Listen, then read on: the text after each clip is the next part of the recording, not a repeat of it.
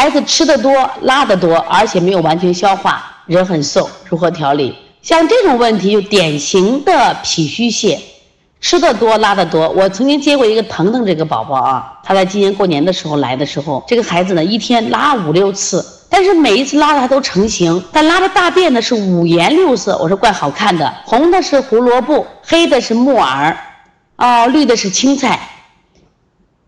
那基本上是吃吃什么拉什么，而且妈妈说一天拉六次，一次还拉三根儿。你看，有一天呢，孩子妈妈把大便给我拍过来，我说你孩子吃核桃了，他说没有吃呀。我说你看，照片放大，完全是一个核桃。这种典型的就叫脾虚泻，所以他孩子肯定瘦，而且脸黄又不吸收。对于这种孩子，通过什么呀？通过补脾来止泻。这种孩子呢，脾胃都虚弱，而且我们胃中无火，胃阳不足，不能把食物加工成糜状。实际上，我们的食物到胃里的时候呢，应该都是迷糊状，都看不见食物原形了。为什么这个孩子吃的食物呢，能看到食物原形呢？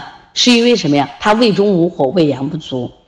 所以说，我们不仅要补脾，还要做外劳宫。外劳宫就是一个温中非常好的穴位啊，补肾阳、推三关，这要补大肠，这要止泻的啊。所以说，你看你学的小儿推拿，学的小儿推拿辩证以后有多好呢？所以孩子有的问题自己能分清楚，自己也可以用推拿方法来解决。